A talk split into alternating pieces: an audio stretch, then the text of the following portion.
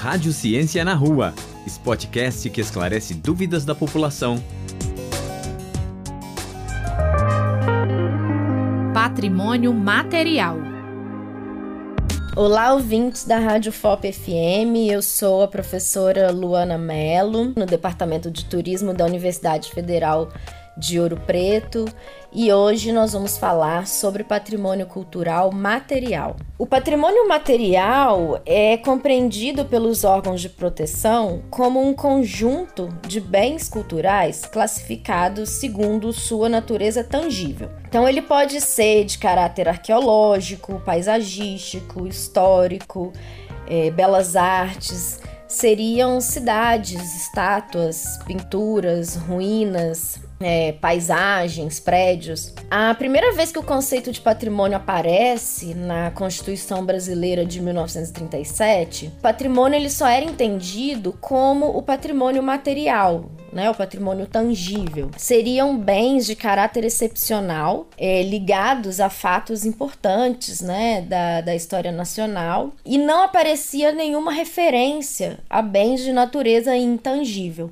Então, durante décadas, isso se manteve, né? Sem a gente ter é, sequer um, um instrumento para preservação do patrimônio imaterial. A gente tinha o tombamento, né, que sempre foi o grande instrumento né, é, de, de preservação, mas ele só se aplica a bens de natureza tangível. Aí, com a Constituição de 1988, né, um, o texto ele veio ampliar a noção de patrimônio cultural e passa a reconhecer a existência de bens culturais de natureza imaterial também. E pouco tempo depois, é, se não me engano, em 2000, exatamente em 2000, se cria o registro, que é um instrumento apropriado para a preservação do patrimônio intangível, né?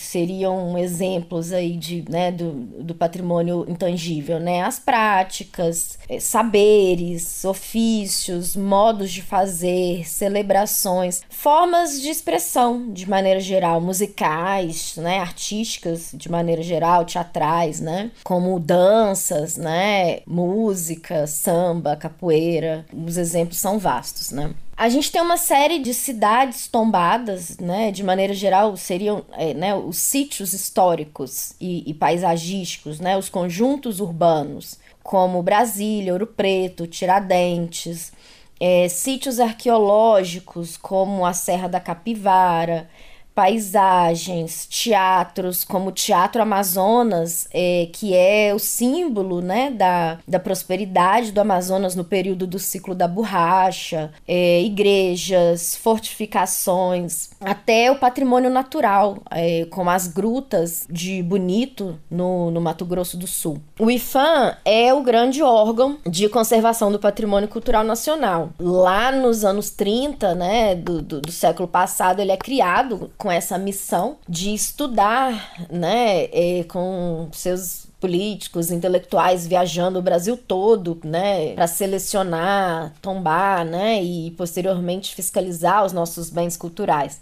Então, ele é o órgão que promove de registro e tombamento, de fiscalização, né? Também promove ações de difusão desse patrimônio, né? De educação patrimonial, que também é fundamental nesse processo de preservação. Os instrumentos de proteção do patrimônio material utilizados pelo IFAM eles visam garantir legalmente a preservação dos bens é, de interesse cultural para o país. Né? Foram, eles foram estabelecidos por diferentes legislações ao longo do tempo e hoje eles estão aí disponíveis como alternativas para serem empregadas dependendo da natureza do bem. O mais antigo é o tombamento, que foi instituído naquele primeiro grande esforço preservacionista que se inicia em 1937 com a criação do IFAM. Ele basicamente coloca o bem sob tutela do instituto e proíbe a sua destruição. Para ser tombado, o bem ele vai passar por um processo administrativo até ele ser inscrito é, em pelo menos um dos quatro livros do tombo, né, arqueológico, etnográfico, paisagístico. O IFAM ele tem também um instrumento que é criado em 2007, que é voltado para a proteção do nosso patrimônio ferroviário, e o IFAM instituiu uma lista, que é uma lista do nosso patrimônio ferroviário. E a gente tem também essa chancela da paisagem cultural, que foi instituída em 2000 por uma portaria em 2009, que vai reconhecer a importância cultural cultural de lugares representativos do processo de interação do homem com a natureza, né? A forma, né, aquela paisagem, ela pode ser lida, né? Ela pode contar a história, né, da interação do homem com o meio é, natural, como é que o homem vai transformando a natureza à medida né, que, que ele está ali interagindo com ela, né? Essa busca de lugares, de preservar lugares, né, que são representativos desse processo de interação do homem com o meio natural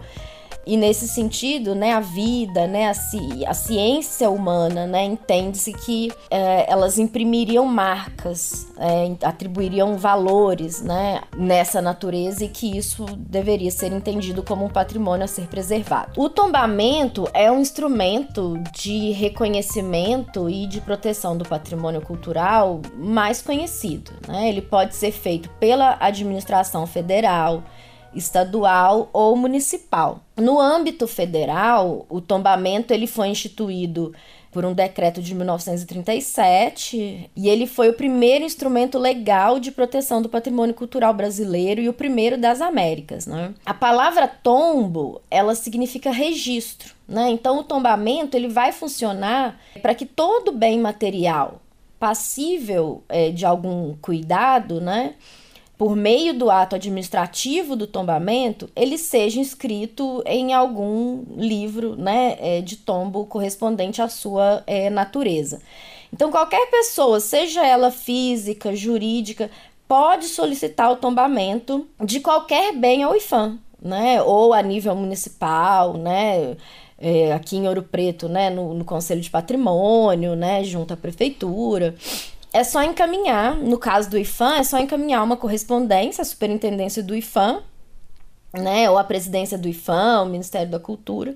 E aí, para ser tombado, o bem ele vai passar por um processo administrativo, né, que vai analisar a sua importância em âmbito nacional e depois, né, se aprovado, se reconhecido, o bem vai ser inscrito nesses livros que eu citei, né, os livros do tombo de acordo com a sua natureza. Os bens tombados, eles vão estar sujeitos a uma fiscalização que vai ser realizada pelo, né, pelo Instituto para verificar constantemente as suas condições de conservação, né, e qualquer intervenção nesses bens, ela deve ser previamente autorizada. É, o papel da comunidade na preservação do patrimônio cultural material, ela é fundamental, né? É, ainda é muito presente uma ideia né, do patrimônio como algo distante da gente, como algo que é determinado a partir de uma política autoritária, é, de cima para baixo, né, do, do, do Estado para a população, né, e portanto a proteção, isso acaba criando essa sensação de que a proteção ela ela é responsabilidade do próprio Estado somente, né? Que foi ele que escolheu esses patrimônios e ele fica responsável pela sua é, preservação. No entanto, essa noção de patrimônio ela está mudando, né? É, as entidades envolvidas na preservação é, vêm se esforçando para mudar essa ideia e envolver cada vez mais a comunidade nesses processos. É, seja é, a partir né, da, da inclusão da comunidade na produção de inventários. Né? Hoje o IFAM tem um instrumento de educação patrimonial muito interessante, que é o inventário participativo, né?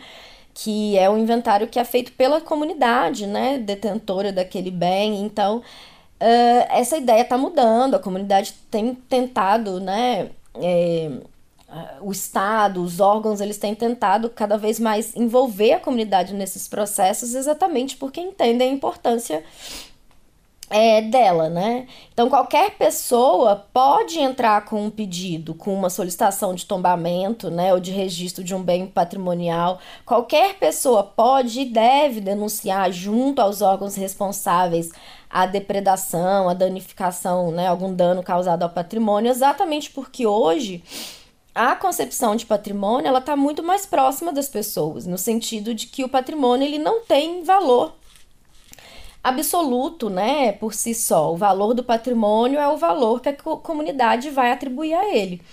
Então, é urgente, né, que a comunidade se coloque como sujeito de atribuição de valor do patrimônio e, consequentemente, né, é, se identifique com ele, né, assuma a responsabilidade na sua preservação, seja fiscalizando, né, denunciando algum descaso, né, algum dano, seja vivenciando, né, e praticando é, as suas tradições, e aí, né, aí já me referindo ao patrimônio é, intangível, né, a preservação dos patrimônios intangíveis que dependem em grande medida da, né, da, da vivência né, e da transmissão.